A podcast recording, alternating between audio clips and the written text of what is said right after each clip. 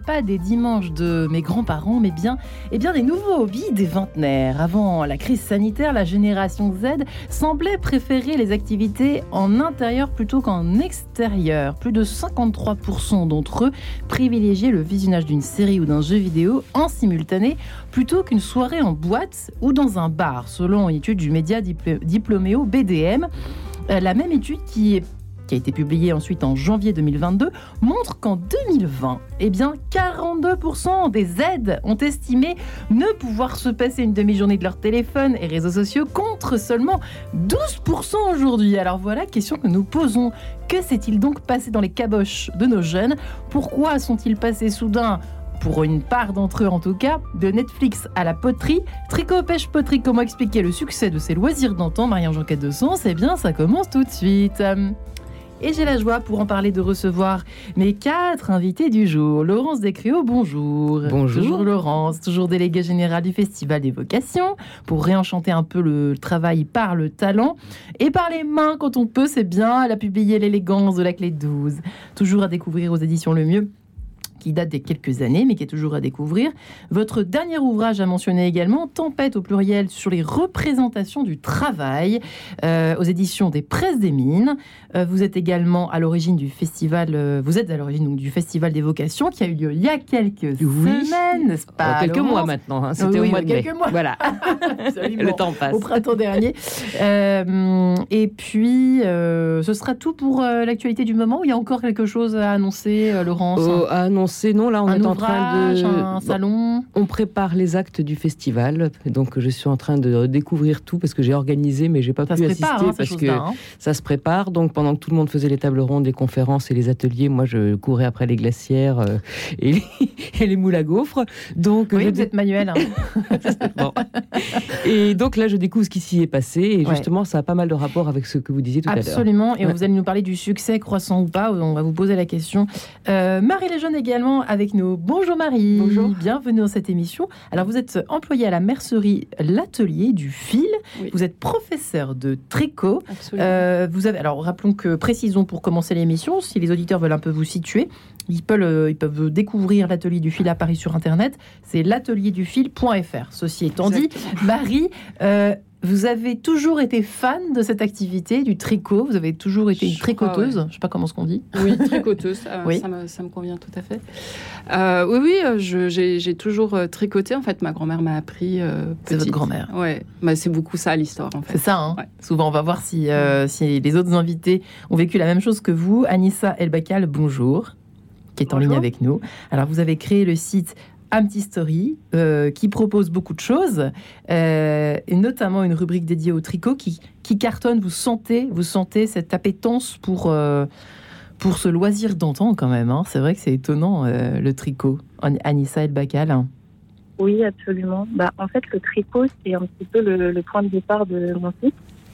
C'est pour ça que je l'ai créé, parce que, bah, moi, le, contrairement à Marie, je n'ai pas appris le, tricot avec ma grand-mère. J'ai appris le tricot euh, seul, avec une méthode par correspondance, et ensuite en aidant beaucoup de tout ce que je trouvais sur Internet, que ce soit sur euh, les blogs, sur YouTube. Et du coup, j'ai eu hmm. envie aussi, euh, à mon tour, de partager, de partager mes réalisations et mes astuces. Et vous avez quel âge, Anissa, si c'est pas indiscret? Alors moi j'ai 32 ans, donc je suis pas exactement de la génération Z, je suis plutôt de la génération Y. Ouais, mais quand même qui s'y est mise aussi, parce que c'est pour ça que je vous pose la question, parce que c'est les vingtenaires et les trentenaires hein, euh, qu'on voit dans les études apparaître en tout cas, au niveau euh, des, du retour de ces activités manuelles qui cartonnent. Je crois même euh, on, peut, on peut se mettre dedans aussi, nous les vieux quarantenaires. Hein. enfin moi j'y suis pas tout à fait encore, mais bientôt là, dans quelques semaines. nous sommes également enfin en ligne avec, merci Anissa pour la présentation, Véronique Dupérier. Bonjour Véronique. Bonjour. Alors vous qui dirigez l'école de la maille, attention, c'est pas une blague. Euh, c'est une, c'est une. Alors d'abord, c'est une association, Véronique, c'est bien ça? Oui. Voilà, et qui propose, là pour le coup, ça va plaire à notre amie Laurence Descréaux, puisqu'il s'agit euh, notamment de reconversion. Expliquez-nous, présentez-nous un petit peu votre école, euh, Véronique Dupérier. Qu'est-ce qu'elle a de particulier? Alors, euh, oui, c'est une association, l'école de la maille. Alors, c'est l'école de la maille de Paris. De Paris, pardonnez-moi. Oui. Non, non, mais c'est bon. Et, euh, et, donc, on a trois sections. On a une école de jour qui euh, donc prend des, des jeunes, soit post-bac, soit qui viennent d'une autre école de mode, et qui forment des stylistes mailles, donc tricot, maille, hein, c'est pareil, mais c'est plus dans le métier.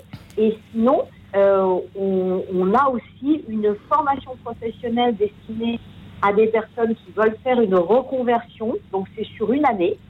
Et des gens qui ont envie complètement de changer de métier. Ouais. Et enfin, on a des loisirs créatifs sur machine à tricoter.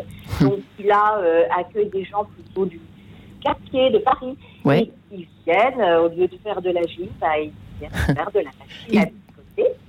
Et le, le cœur de notre métier, nous, c'est l'école de jour et c'est la formation de styliste maille avec la volonté vraiment de. Euh, on ne peut plus faire ce métier comme on le faisait avant. Hein. On parle de, de sobriété, d'écologie, tout le monde en parle et on ouais. cherche beaucoup de, de ce côté-là. Et c'est pour cette couleur-là que, que, nos élèves viennent vers nous. Euh, Véronique Dupérier, est-ce que je peux vous demander, on va peut-être vous rappeler, ou en tout cas de ne pas mettre votre oreillette, de parler directement dans votre téléphone. Je vous laisse voir ça avec notre réalisateur, notre super réalisateur Guillaume Nougaret. Bah, alors, euh, pour euh, voilà, on va, on va essayer de vous rejoindre dans quelques instants. En attendant, euh, Laurence Descréaux, je me retourne vers vous. Effectivement, vous observez pour commencer, vous observez pour commencer, Laurence, cette tendance incroyable du retour. Vous nous l'avez déjà dit plein de fois dans cette émission, dans laquelle vous êtes déjà venu pour d'autres sujets, mmh. à commencer par la reconversion. Mais au-delà de ça, nous parlons aujourd'hui des loisirs avec vous. Tous ces loisirs disent quoi au fond de, de notre société et des jeunes générations? Bah écoutez, moi, je, enfin, je prends ça sous l'angle un peu que j'ai étudié, puisque j'ai écouté aussi au Festival des vocations. Ouais. Euh, je pense, moi, d'une façon plus large, qu'il y a un retour au corps. Au euh, corps. Oui, c'est ça, parce que là, Carrément. il s'agit de toucher la matière. c'est vrai. C'est donc d'utiliser son corps comme outil pour palper le réel.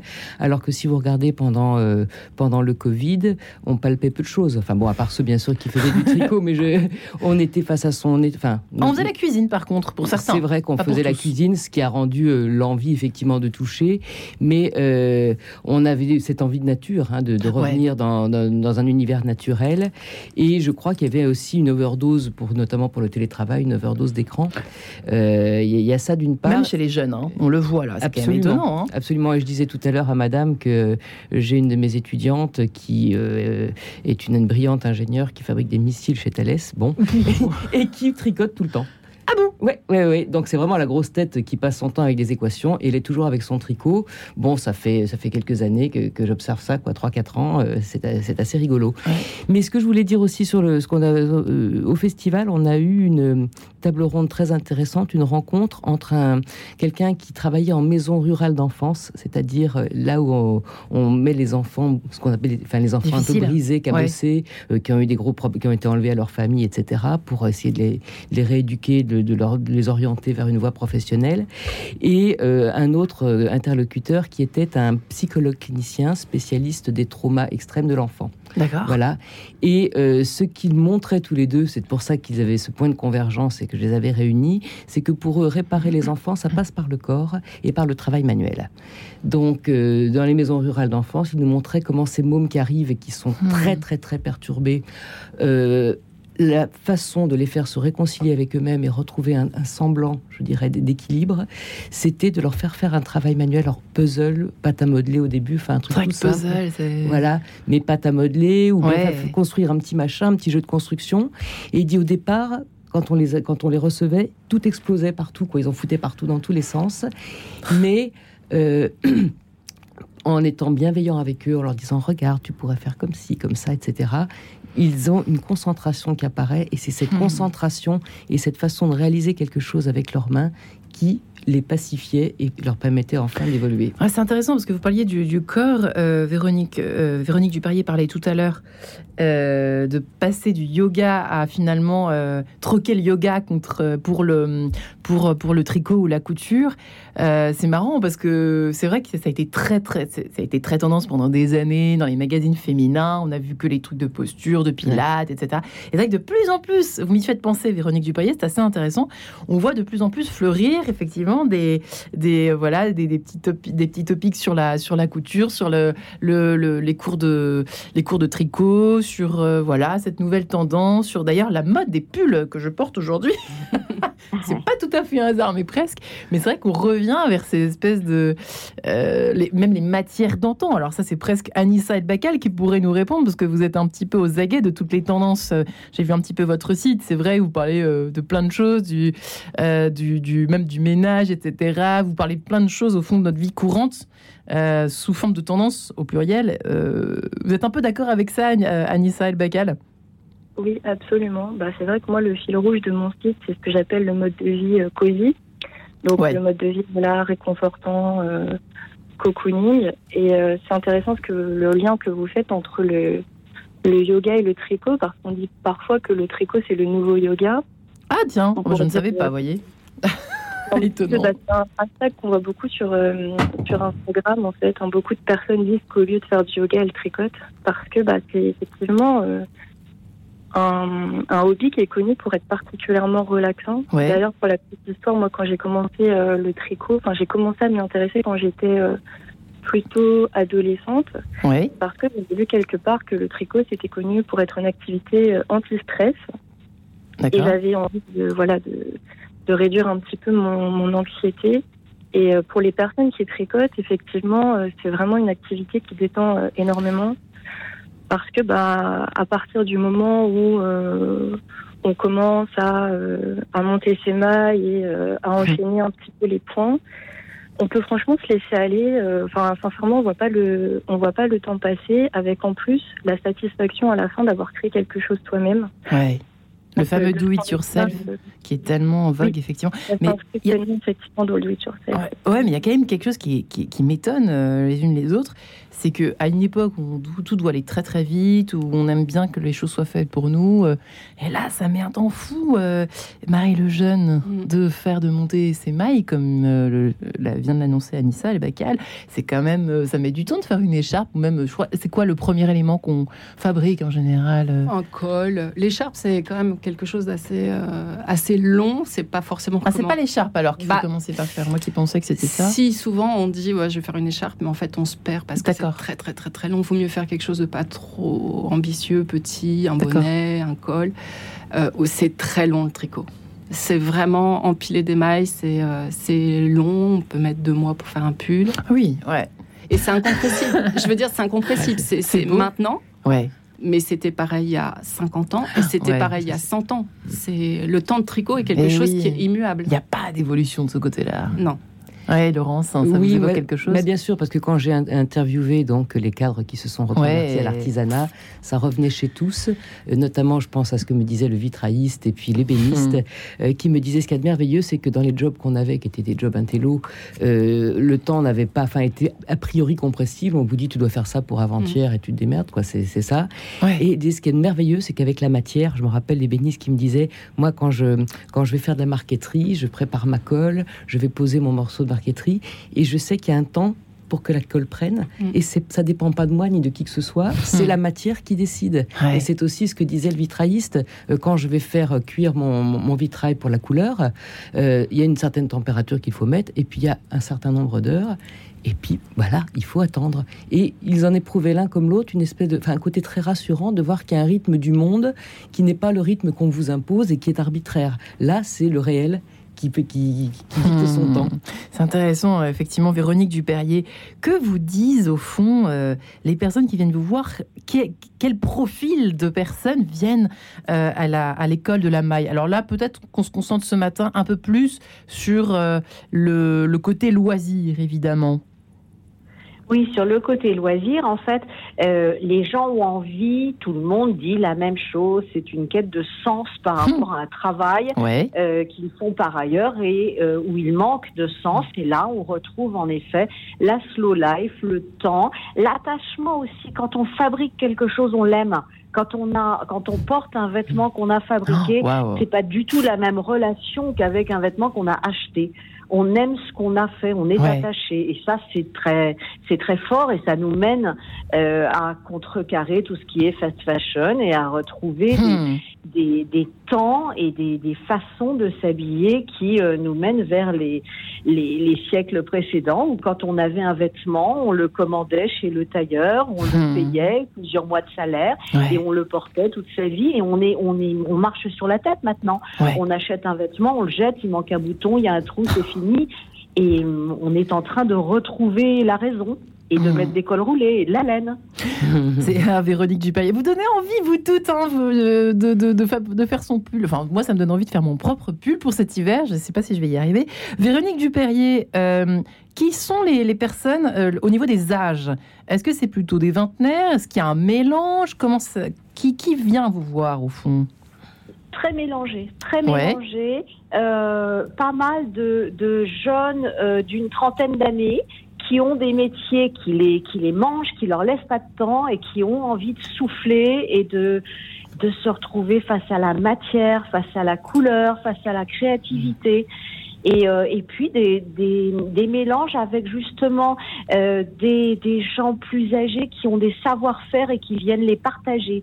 Et ça, c'est très intéressant, le mélange.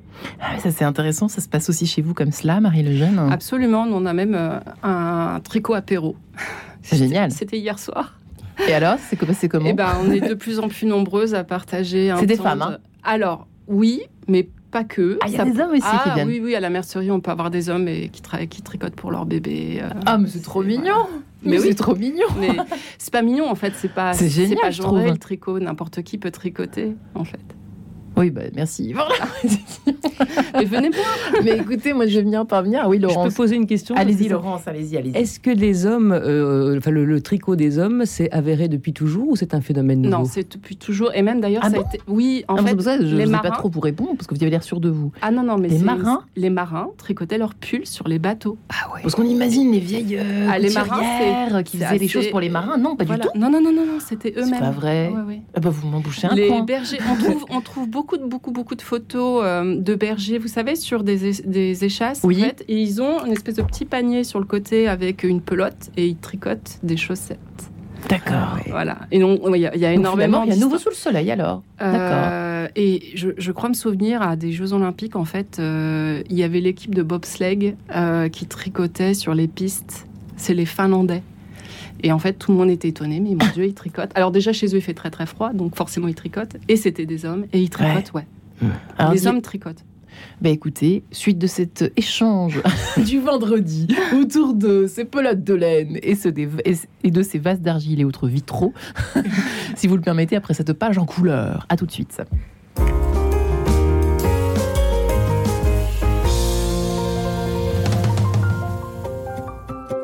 Le courrier de Monseigneur Stanislas Lalanne. Chaque semaine, Monseigneur Stanislas Lalanne, interrogé par Bruno Courtois, reprend un questionnement, un thème, une évidence qu'il a trouvé dans l'une des centaines de lettres qu'il reçoit chaque année. Qu'ils viennent de catéchumènes ou de néophytes, ces témoignages de foi sont précieux pour chacun d'entre nous. Pour les écouter, le courrier de Monseigneur Stanislas Lalanne, c'est en podcast sur radionotre-dame.com et chaque dimanche, juste avant le chapelet. Diapason, le magazine de la musique classique, vient de paraître. Au sommaire de Diapason en octobre, rencontre avec Barbara Hannigan, un génie nommé César Franck, Heinrich Schütz, un père de la musique allemande, et en cadeau, le guide des concerts 2022-2023. Diapason, c'est aussi un CD événement joint à votre magazine, Les Caprices pour violon de Paganini dans une interprétation légendaire. Avec Diapason, osez être classique. Dis donc, encore sur ton téléphone Allez, viens voir, c'est mes photos. Regarde, là c'est ma filleule à son baptême. Oh, elle est trop craquante. Ah, ça c'est moi avec mes parents à ma première communion. Oh là là, cette coupe au bol. Celle-là, tu te rappelles C'est au mariage de Cécile et Mathieu, le jour où on s'est rencontrés. Oui. Et ça c'est quoi? Ah, ça c'est mon rappel pour donner au denier. À chaque moment de votre vie, l'Église est à vos côtés. Pour qu'elle vous accompagne aussi demain, donnez au denier sur je donne au denier.org. Si l'Église peut tant vous donner, c'est aussi grâce au denier quête de sens, Marie-Ange de Montesquieu. on est en train de tourner euh, au genrage des, du tricot. Alors pourquoi pas écouter Mais la question du jour, dans quel sens si nous vous rejoignez, vous nous rejoignez à l'instant, tricot, pêche, poterie, etc., etc. Comment expliquer le succès de tous ces loisirs d'antan? Nous en parlons avec nos quatre invités ce matin. Marie Lejeune, qui travaille à la mercerie L'Atelier du Fil, qui est professeur de tricot. Anissa El Bakal, qui a créé le site Story, qui propose justement euh, une série de rubriques, dont une consacrée au tricot. Euh, donc ça s'appelle Story Cozy Lifestyle. Véronique Dupérier est également avec nous, elle qui dirige l'école de la maille de Paris, dans le 18e. Euh, et puis, évidemment, Laurence Descréaux, déléguée générale du Festival des Vocations.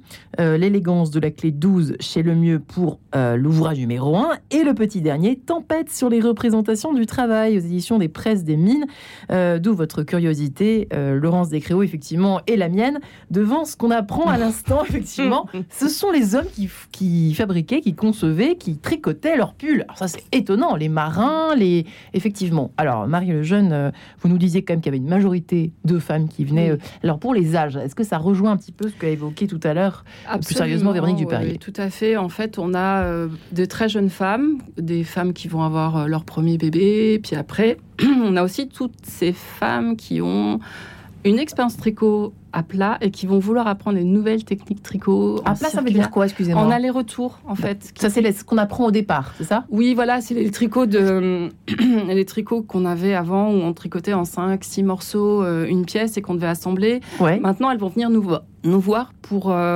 tricoter d'un seul tenant. D'accord. Sans, couture, sans assemblage. Et en fait, là, les techniques manquent, euh, le matériel a changé. Et c'est beaucoup modernisé. Et du coup, elles viennent nous voir pour euh, apprendre en fait à une nouvelle façon d'appréhender le tricot. vous avez donc des vingtenaires qui viennent, des, des vingtenaires, des trentenaires, des quarantenaires, des cinquantenaires. Ah, et je crois que j'ai une dame de 80 ans qui est venue m'apprendre des chaussettes avec moi. Hmm. Étonnant. Et, c'est ça qui est bien, c'est l'intergénérationnel qui qu'évoquait tout à l'heure euh, Véronique, euh, Véronique Dupérier. Effectivement, Laurence, euh, le, le, au Festival des vocations, alors j'imagine que vous, comme c'est une histoire de vocation, de, donc de reconversion derrière, vous n'avez pas, de reconversion, c'est orientation aussi. Il y avait beaucoup de jeunes qui sont venus. Oui, mais il y, a y a peu de personnes âgées, c'est ça que je veux dire. Vous en avez quand même qui viennent ou pas euh, Non, enfin, quand même pas. C'était pas le. Le maximum des âges, c'est quoi d'ailleurs? C'est intéressant. on a eu une édition. Je n'ai pas suivi les gens pour voir leur carte d'identité. Mais enfin, si, si. Il y a des gens qui sont venus avec leurs enfants, par exemple, euh, et des grands-parents. Euh, là, on a des, des, des, personnes du village qui sont d'un certain âge et qui, qui sont venus voir et qui étaient super emballés. Ils ont fait tous les ateliers.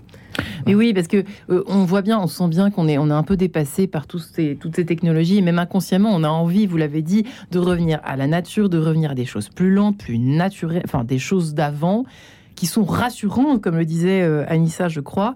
Euh, Véronique Dupérier, est-ce que quels sont finalement vous avez des personnes très stressées? Moi, ça m'intriguait un peu en préparant l'émission. Je me suis demandé euh, des personnes très stressées qui viennent vous voir, disons bah, comme comme elles viennent au yoga pour se calmer, ou des bonnes copines qui leur ont dit, écoute, va va donc faire du tricot, ça va te calmer. est-ce que ça arrive?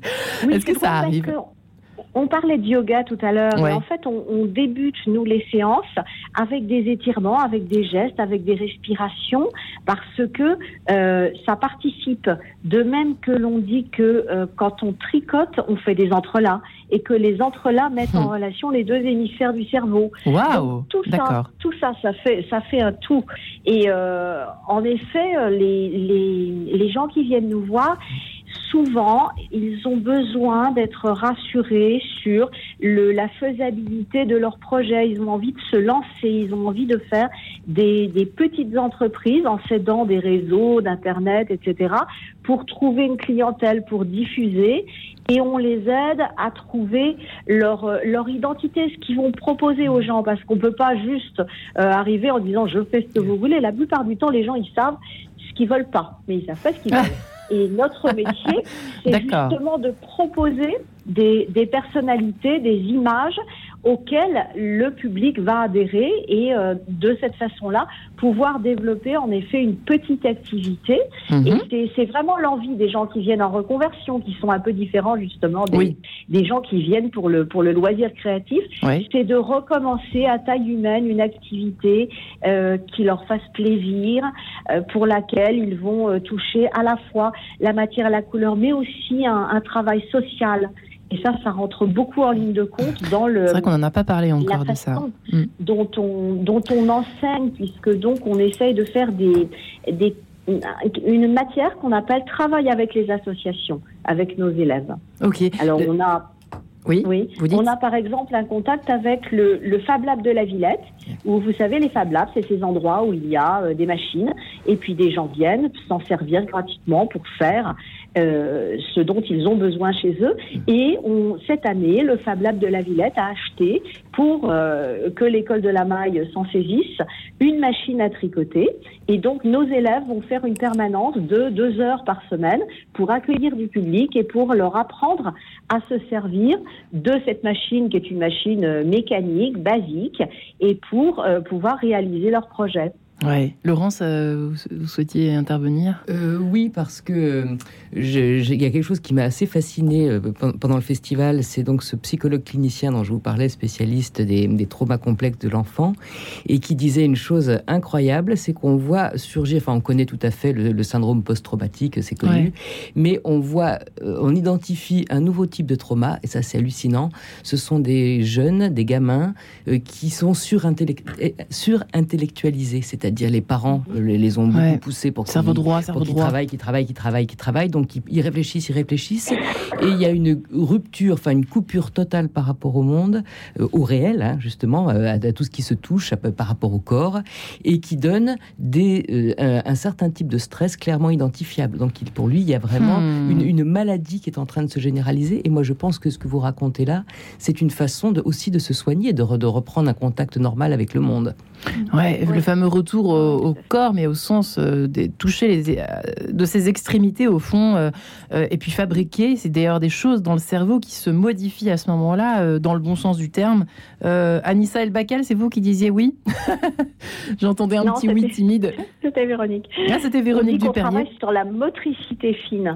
La motricité fine. La motricité fine, c'est-à-dire ce qui se passe avec les doigts, et on dit que les mains parlent au cerveau. Ouais, bien sûr. D'où l'intérêt aussi, l'objet d'une future émission euh, prochainement euh, sur l'intérêt de l'écriture manuscrite, l'apprentissage à l'école. Un ah vaste sujet. Mais en tout cas, merci pour ce terme parce qu'effectivement, euh, ça peut rentrer en ligne de compte pour nos éditeurs, nos auditrices qui hésiteraient justement à envoyer leurs enfants, en tout cas, leur offrir peut-être un cours d'essai, un, cours à, Paris chez Marie Lejeune ou chez Véronique Duperrier. ah non, on ne travaille pas avec les enfants. Non, non, non, non, non les jeunes, des vingtenaires éventuellement. Oui, mm. D'accord. Mais par contre, on fait un dans le dans le travail avec les associations que font nos élèves. Nos élèves vont dans les écoles et mm. travaillent avec des classes, ah oui. donc de d'enfants de 8-9 ans, ah. dont les maîtresses disent que euh, une heure par semaine de tricot améliore les les, euh, les acquis dans les autres matières. C'est sidérant, c'est extraordinaire, hein. vraiment quelle initiative formidable. Euh, Anissa Elbacal, euh, moi j'avais une question pour vous. Euh, à moins que vous ayez une petite euh, pierre à apporter à l'édifice, si je puis dire, Amity Story. Sur Amity Story, est-ce que vous avez parfois des... Hum, est-ce que vous savez, est-ce que vous connaissez les façons de se renseigner euh, des unes, des autres, des uns, des autres, sur, à propos de la, hum, justement du tricot ou de la couture au sens plus large, ou des autres travaux manuels que vous mentionnez sur votre site, dont vous faites partager un peu, voilà, quelques, quelques petits articles? Est-ce que finalement on se forme plus comme vous l'avez fait vous par correspondance, ça semble un peu daté, mais j'en sais rien. Ou est-ce que c'est plus des tutos? Est-ce que c'est plus des cours? Parce qu'il y a un côté collectif qui est très intéressant, le côté mm. social hein, que vous avez évoqué. Mm. Euh, moi, j'avais pas du tout pensé à ça, euh, je vous avoue. en préparant l'émission, je pensais plutôt à un côté euh, à la solitude, hein, plutôt de faire ça un peu tout seul derrière sa cheminée, comme nos grands-mères en fait. Mais non, il y a peut-être aussi quelque chose de nouveau aujourd'hui qui est le fait de le faire collectivement en fait, à plusieurs. Anissa, puis après Marie, effectivement. Anissa, oui, Elbacal. Bah, en fait, Enfin, moi, j'aurais plutôt tendance à penser l'inverse. C'est plutôt que autrefois, le, tricot, c'était une activité assez collective. Remarquez, oui. Qui permettait euh, de, de, se réunir, comme le fait bah, de d'aller au lavoir. Au lavoir, ouais. Mm. Il y a toujours eu cette dimension collective. Après, c'est vrai qu'aujourd'hui, je pense qu'il y a beaucoup de personnes euh, qui se tournent vers Internet parce qu'elles n'ont pas dans leur entourage quelqu'un qui va pouvoir leur transmettre ouais. euh, un vrai savoir-faire en fait. Ouais. Et du coup, moi, j'ai beaucoup de personnes qui, qui viennent, qui arrivent sur mon site mhm. parce qu'elles ont fait une recherche modèle de pull facile ou modèle tricot bébé. Comme l'avait dit Marie, il y a beaucoup de personnes qui commencent le tricot au moment d'une grossesse ou d'une naissance dans leur famille parce qu'elles ont envie de faire un beau cadeau à, à ce bébé. Mhm. Du coup, les personnes sont un petit peu, c'est vrai qu'on est à l'ère des tutos, à l'ère du DIY, les personnes sont vraiment à la recherche de quelque chose de clé en main. C'est vrai que moi, à l'époque, quand j'avais commencé avec ma méthode par correspondance, les fascicules, je pense qu'aujourd'hui, beaucoup de personnes n'auraient pas trop euh, la patience. On a envie d'avoir effectivement euh, des contenus tout prêts.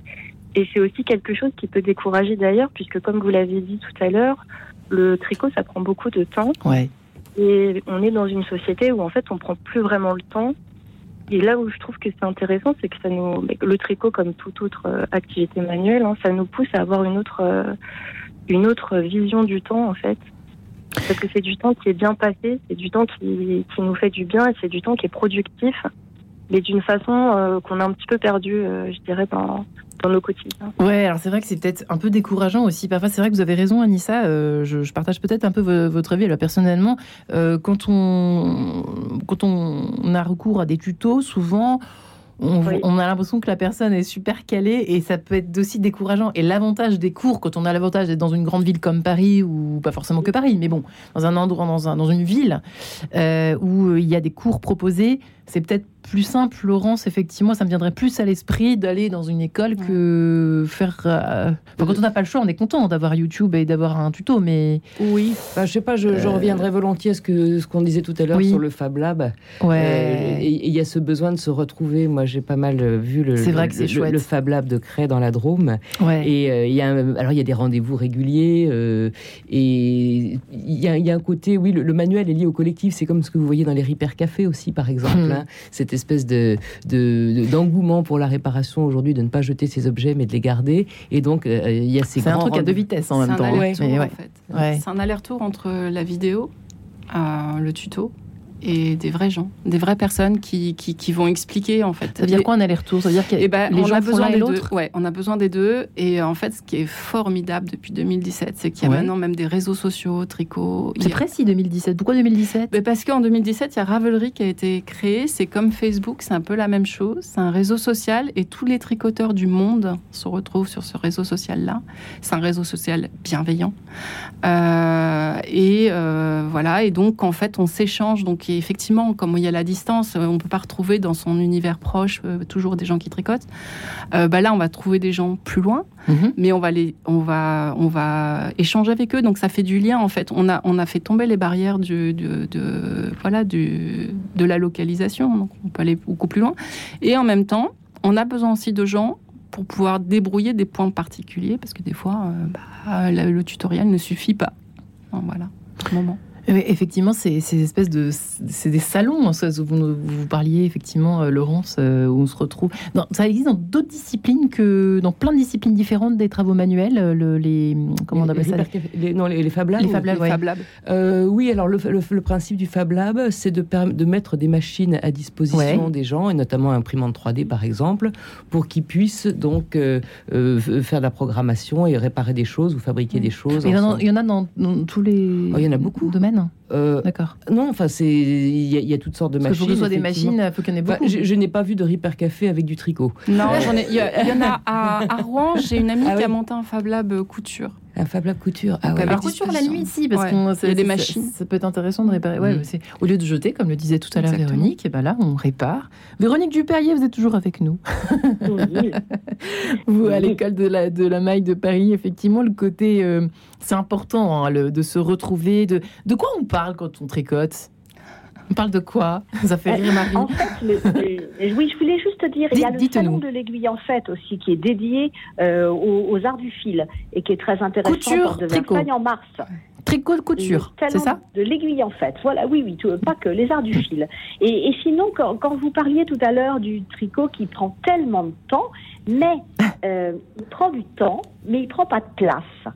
Donc, ah. si vous avez sur vous dans votre sac euh, quelque chose que vous allez pouvoir faire avancer 20 minutes parce que vous avez un trajet en métro, au lieu de regarder eh votre smartphone, et eh eh bien, petit à petit, phase après phase, comme ça, on construit des choses. Ouais, c'est vrai que c'est quand même chouette. Ouais, au lieu de scroller, comme vous dites, c'est affreux. D'ailleurs, le mot est, affreux. écoutez, vous sortez élégamment votre pelote de laine mmh. et ça intrigue en plus les voisins et les voisines dans le métro. Les gens vont venir mmh. vous parler si vous faites ça. Absolument. Tout le monde va, vous regarder parce que c'est addictif, cette espèce de mouvement.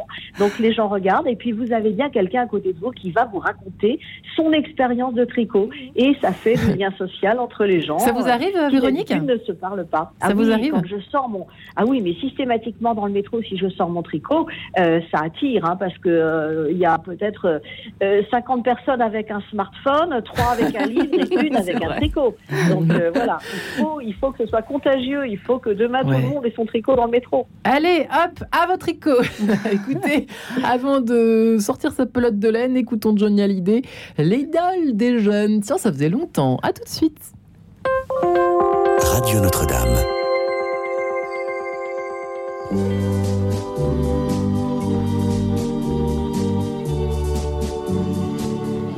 Les gens m'appellent l'idole des jeunes, il en est même qui m'envie, mais ils ne savent pas dans la vie que parfois je m'ennuie. Je cherche celle qui serait mienne, mais comment faire pour la trouver? Le temps s'en va, le temps m'entraîne, je ne fais que passer. Dans la nuit, je file tout seul de ville en ville. Je suis qu'une pierre qui roule toujours. Bien la fortune et plus, et mon nom partout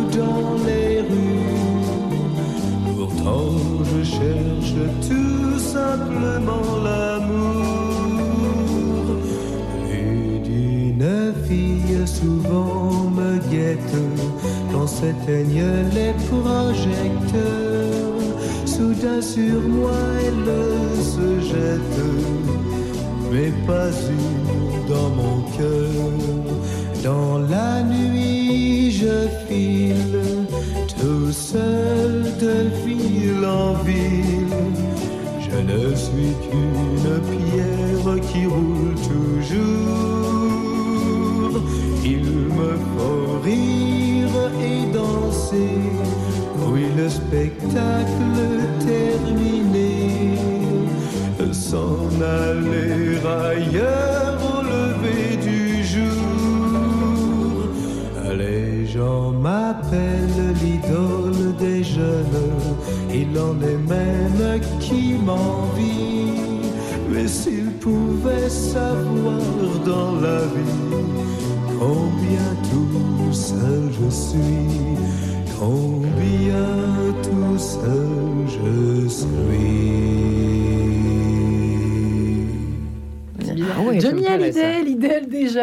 sur Radio Notre-Dame, alors où nous parlons surtout du tricot, tricot, pêche, poterie, toutes ces activités, eh bien, qui cartonnent. Comment expliquer leur succès? C'est le succès de ces loisirs d'antan, il faut bien le dire. Laurence Descroix est avec nous ce matin, déléguée générale du Festival des Vocations, qui a écrit la clé de l'élégance de la clé 12 il y a quelques temps, et tempête sur les représentations du travail aux éditions des presses des mines.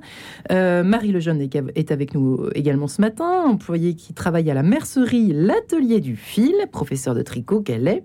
Anissa Elbakal qui a créé le site Petit Story et il propose justement une rubrique dédiée au, tricot. Véronique Dupérier qui dirige l'école de la maille de Paris. Euh, je vous parlais à l'instant effectivement de, la, de la mode également, de la tendance de la pêche chez la génération Z. Où, parce que vous, parliez d'attente, on parlait du temps, du temps qu'il faut prendre, qu'il faut, euh, faut être patient pour euh, attendre que son pull soit complètement fini.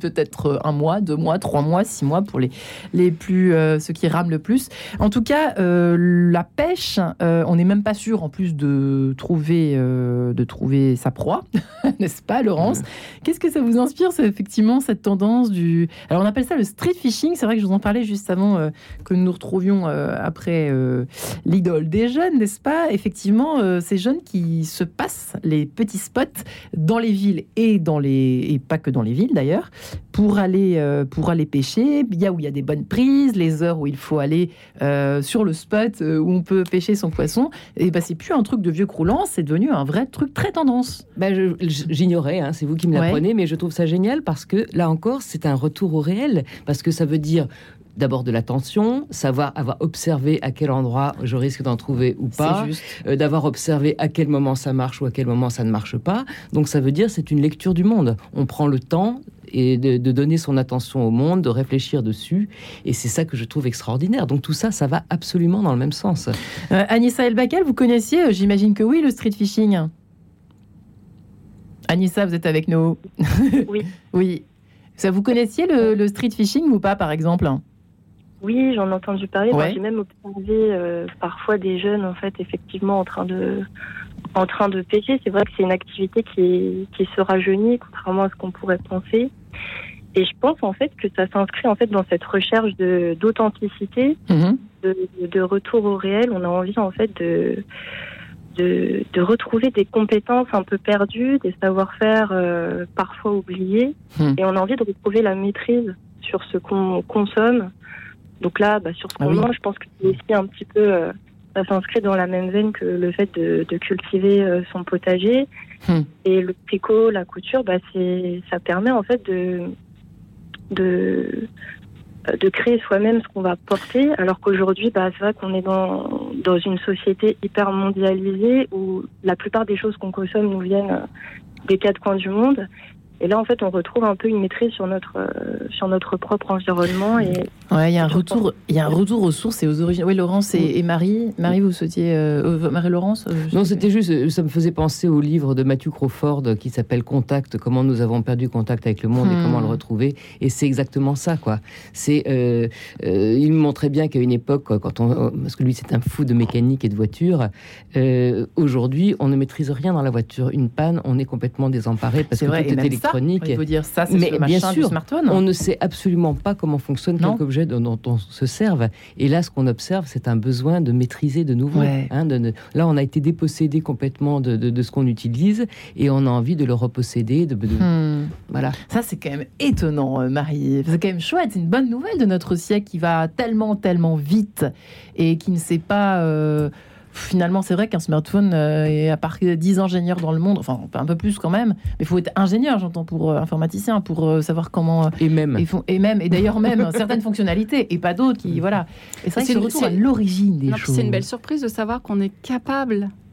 En fait, c'est ça. C'est savoir. Ah, je peux le faire, en fait. Je, suis capable. pas dépendant, par exemple, de ça. Voilà. Si jamais demain H&M s'effondre, ouais. je peux faire mon C'est juste. C'est juste dans un monde euh, collaptionniste, effectivement. Et, ça, on l'a expérimenté déjà avec le Covid aussi, parce que cette affaire de masques, euh, au début, on n'avait pas de masques. D'un coup, les couturières se sont mises à faire des masques euh, en tissu. Voilà. Bah, j'ai des possibilités, en fait. Je suis capable, je peux faire. J'agis. Je, peux, je peux apprendre à faire quelque chose de différent. Et, et je suis capable de le faire. C'est pas forcément toujours facile de tricoter, mais je suis capable d'apprendre. Qu'est-ce qui est pas facile de, de tricoter Bah, disons que réussir son pull, c'est quand même, euh, enfin, il faut pas. C'est technique. C'est technique. Faut pas faire d'erreur. Faut, faut, faut, pouvoir euh, avoir le courage des fois de défaire pour refaire parce qu'il y a des trous qui sont pas. Euh, ah, c'est quand même pas si simple que ça. C'est hein. pas si facile, mais on peut se corriger. Et hmm. ça, c'est une vraie bonne nouvelle. Véronique, vous souhaitiez dire quelque chose? C'est pas si facile. il faut juste faut juste y aller, il faut juste faire, et puis on apprend en faisant. Et surtout, on voit des gestes. Et ça, c'est extrêmement important. C'est la transmission des gestes. C'est ça qui apprend, parce que la plupart du temps, euh, on apprend à tricoter, mais après, il faut aussi apprendre à monter. Sinon, on a fait un, très beau tricot, et puis quand on le monte, on récupère une petite horreur. Donc, l'assemblage. Que, euh, quoi qu'il arrive, que quoi qu'il arrive, on y va, qu'il y a toujours des solutions. Et ce qui est fantastique dans la maille, c'est que quand on s'est trompé, on peut défaire. On, peut, toujours arriver à trouver l'endroit où ça va pas et puis reconstruire quelque chose, même sans tout détricoter. Il faut être très courageux, mais ça marche quand même. Ouais. Non, non, il y a des techniques, même des techniques euh, rapides. Euh, pas à pas, euh, j'ai fait une erreur au début, je redétricote tout, mais j'ai fait une erreur au début, je vais faire une petite broderie dessus, je vais faire. On a fait l'année dernière un atelier à la recyclerie de la porte de clients. Oui qui s'appelait Retape ton pull, et où donc des élèves venaient euh, une fois par semaine et accueillaient du public, et les gens venaient avec leur pull troué.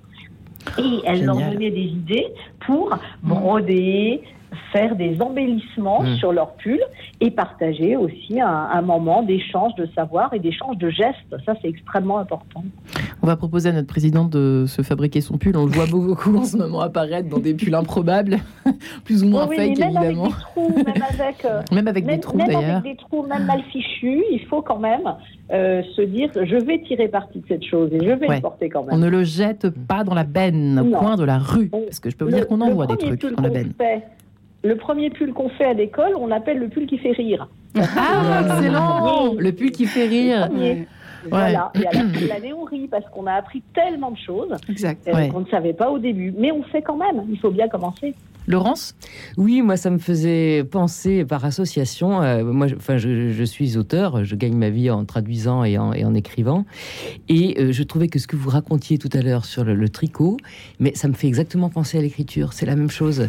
Avec cette idée de temps en temps, il faut avoir le courage, vous dites, de tout enlever parce que c'est raté et puis de recommencer. Mmh. Bah, c'est pareil quand on écrit. Et de fait, le mmh. vocabulaire du tricot, on le trouve chez les auteurs. C'est-à-dire, il faut que tu retricotes mieux euh, cette intrigue avec, tes, avec détricoter Il faut détricoter, retricoter. Et quand on parle aussi d'un fil rouge, hein, il faut que tu aies un fil hmm. rouge, etc. Donc, euh, et ça, c'est quelque chose qui me fascine beaucoup. Et c'était un peu ça aussi le festival de vocation, c'était de montrer qu'il n'y a pas de clivage entre les activités manuelles et intellectuelles, et que ce sont finalement des processus euh, tous intelligents. Mm. Hein, mais qu'on décline soit avec ses doigts, euh, soit différemment. Même l'écriture, cela dit, c'est un peu Mais c'est marrant parce que parler de l'écriture, alors ça, ça doit vous parler, Anissa El Bakal, le fameux bullet journal qui, qui, était très, très, très tendance. Alors, on l'a beaucoup vu pendant le confinement apparaître, mais moi, je suis une vieille, donc euh, forcément, euh, j'ai découvert cela pendant le confinement. Mais le fait, la calligraphie, le fait, en fait, c'est un, une sorte de. Anissa, vous êtes avec nous, vous voyez de quoi je parle. Hein. la calligraphie au sens général, pour pas perdre nos auditeurs, revient aussi. Hein, c'est une question que je vous pose, mais c'est presque une affirmation. Oui, en fait, il y a le fait de, bah de, comme on parlait tout à l'heure, je ne sais plus quel intervenant, de, de l'écriture aussi, euh, enfin le fait d'écrire à la main. Ouais. Euh, le fait de peindre. En fait, je pense que globalement, c'est le fait d'utiliser ses mains, euh, surtout bah, quand on a l'habitude au quotidien d'utiliser notre, plutôt notre tête, et d'ailleurs pas toujours à bon escient on conseille de plus en plus en fait de, plutôt prendre des notes à la main parce que bah c'est au final plus efficace que toujours écrire sur son téléphone ou sur son ordinateur. Mm. Il y a une perte d'information et je pense qu'effectivement le fait d'utiliser euh, ses mains pour écrire, mais aussi pour euh, pour dessiner, pour peindre, euh, finalement ça fait travailler d'autres d'autres compétences et ça apporte aussi ça apporte aussi plus de satisfaction. Ouais. Et comment vous expliquez, c'est le, le, succès des boulets de journal? Je vous avoue que moi, j'ai presque envie d'en faire une émission. Alors là, on va vraiment perdre nos auditeurs. Mais, mais en fait, comment c'est une sorte de journal, si vous voulez. Euh, vous, allez, vous, allez décrire ça certainement mieux que, mieux que moi, Anissa El-Bakal. Euh, c'est une sorte d'agenda complètement fait à la main, en fait. Hein. c'est ça. Oui.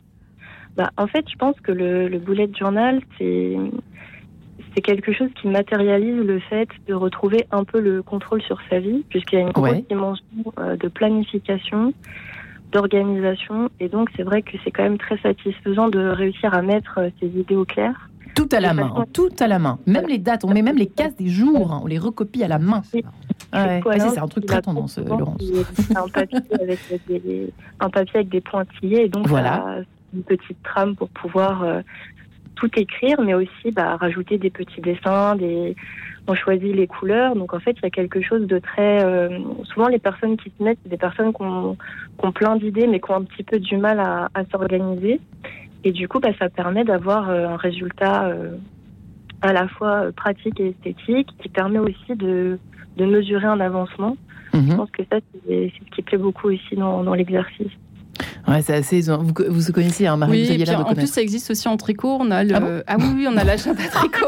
Qu'est-ce qui n'existe pas Ce sont des ventes, les tricoteuses. Eh ben, C'est-à-dire qu'on a notre petit bullet journal dans lequel on va euh, coller les étiquettes des pelotes pour se souvenir que tel pull a été fait avec telle pelote. On va mettre les recettes. Moi, j'ai un bullet journal avec mes recettes de chaussettes. D'accord. Euh, donc voilà, et c'est quelque chose de qui, qui, est un objet à la fin qui, qui, qui ressemble à notre année en fait. Donc euh, j'ai beaucoup d'attachement à mes carnets. Fait à la main. Oui, à la tout, main. Était, tout est fait à la main, c'est noté comme ça sur un coin de table. Euh, je dis oh là là, j'ai monté 60 mailles pour ce truc-là et euh, je fais des torsades. En plus avec les petits points, c'est pratique, on peut faire vite des grilles de dentelle dessus. Bah écoutez, ça, en donne des idées pour s'occuper pendant les vacances de la Toussaint, par exemple. Et donner, et donner l'habitude, Véronique Duperrier, il nous reste euh, un petit peu de temps les unes les autres. Euh, par exemple, les, les, jeunes parents qui nous, qui nous écoutent ce matin, est-ce que c'est une bonne idée aussi euh, Bon, là, je déviens un tout petit peu parce qu'on a bien compris que c'était une tendance de, des jeunes aujourd'hui. On a compris pourquoi dans l'ensemble. est-ce que c'est une bonne idée de. faut pas trop dégoûter les petits. Il hein, faut faire attention à nos enfants. faut pas les dégoûter non plus de la couture, du tricot, de faut y aller mollo, quoi, Véronique Duperrier. Euh, en fait, dans euh, les écoles, avant, il y avait des cours de Et oui. certaines écoles, il y, a, oui. il y, a, des pays qui le pratiquent. Le Japon encore, notamment. Hein, les Nord, l'Allemagne, le Japon. Mais en France, il y a aussi des écoles avec des pédagogies alternatives qui apprennent euh, aux, à leurs élèves dès 6 ans à faire du tricot, à faire des ateliers bois, à faire de la peinture, à mm. faire et, et, en allant euh, dans les plus grandes classes jusqu'au bac, euh, à monter des projets qui deviennent plus intellectuels, à toucher des matières comme la forge, comme la pierre. Et ça fait des gens qui sont pas seulement, on parlait tout à l'heure de l'intellect et de, de, ces gens qui sont, de ces élèves qui sont surformés au niveau de la tête, mais pas du corps et pas de la motricité fine. Ça fait des gens qui justement sont plus sûrs d'eux, sont plus dans leur corps, sont plus dans hmm. leurs envies. Et c'est des, des, pédagogies fantastiques, c'est des pédagogies alternatives. merci beaucoup, euh, effectivement, Véronique Duperrier, pour ce. C'est presque un témoignage où vous nous faites partager. Vous l'avez observé, Laurence aussi, euh, à travers l'exemple que vous donnez au début de l'émission sur ces jeunes en difficulté. Euh, oui, oui, oui. Et en fait, euh, euh, je suis très content de ce qui vient d'être dit là parce que enfin, le livre que j'ai écrit, Tempête sur la représentation du travail, c'était en partie pour s'adresser à l'éducation nationale parce que c'est quand même un combat qui se passe depuis, ça fait plus d'un siècle, où il y a sans arrêt ce, désir de revaloriser le travail manuel et de remettre le travail manuel à l'école. Parce que quand vous pensez au, moment où on a voulu donc, où on a voulu prôner l'enseignement unique, enfin un tronc commun, assez long pour les, pour les élèves. C'était pas le cas du tout avant. Hein. Mais euh, c'est vers la, Première Guerre mondiale qu'on s'est dit il faut que les gamins puissent euh, suivre la même, le, même cours, enfin les, les, mêmes classes, et qu'à partir de ça, on voit quelles sont leurs compétences, vers quoi on peut les orienter, quels sont leurs goûts. Eh bien, jamais on a été fichu de mettre dedans le travail manuel, hmm. qui fait partie évidemment des l'époque. Oui, oui, jamais. Alors que par exemple, le plan Langevin-Vallon, euh, immédiatement après la, Deuxième Guerre mondiale, il, voulait que tout le monde ait des maths, de la physique, etc., mais aussi beaucoup d'enseignements manuels. Mais c'est quelque chose qui n'arrive pas à prendre en France, et je pense que là, peut-être que hmm. grâce au tricot et tout, on a une revanche des mains. Peut-être.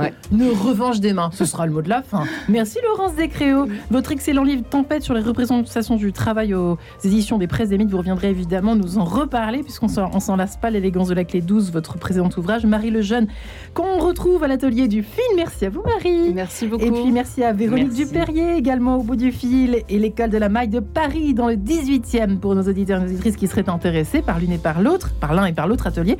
Et Anissa Elbakel, votre site Anti Story. Merci Anissa. Merci beaucoup. Et merci, à vous toutes et à vos pelotes Retrouvez le podcast de cette émission sur le www.radionotre-dame.com.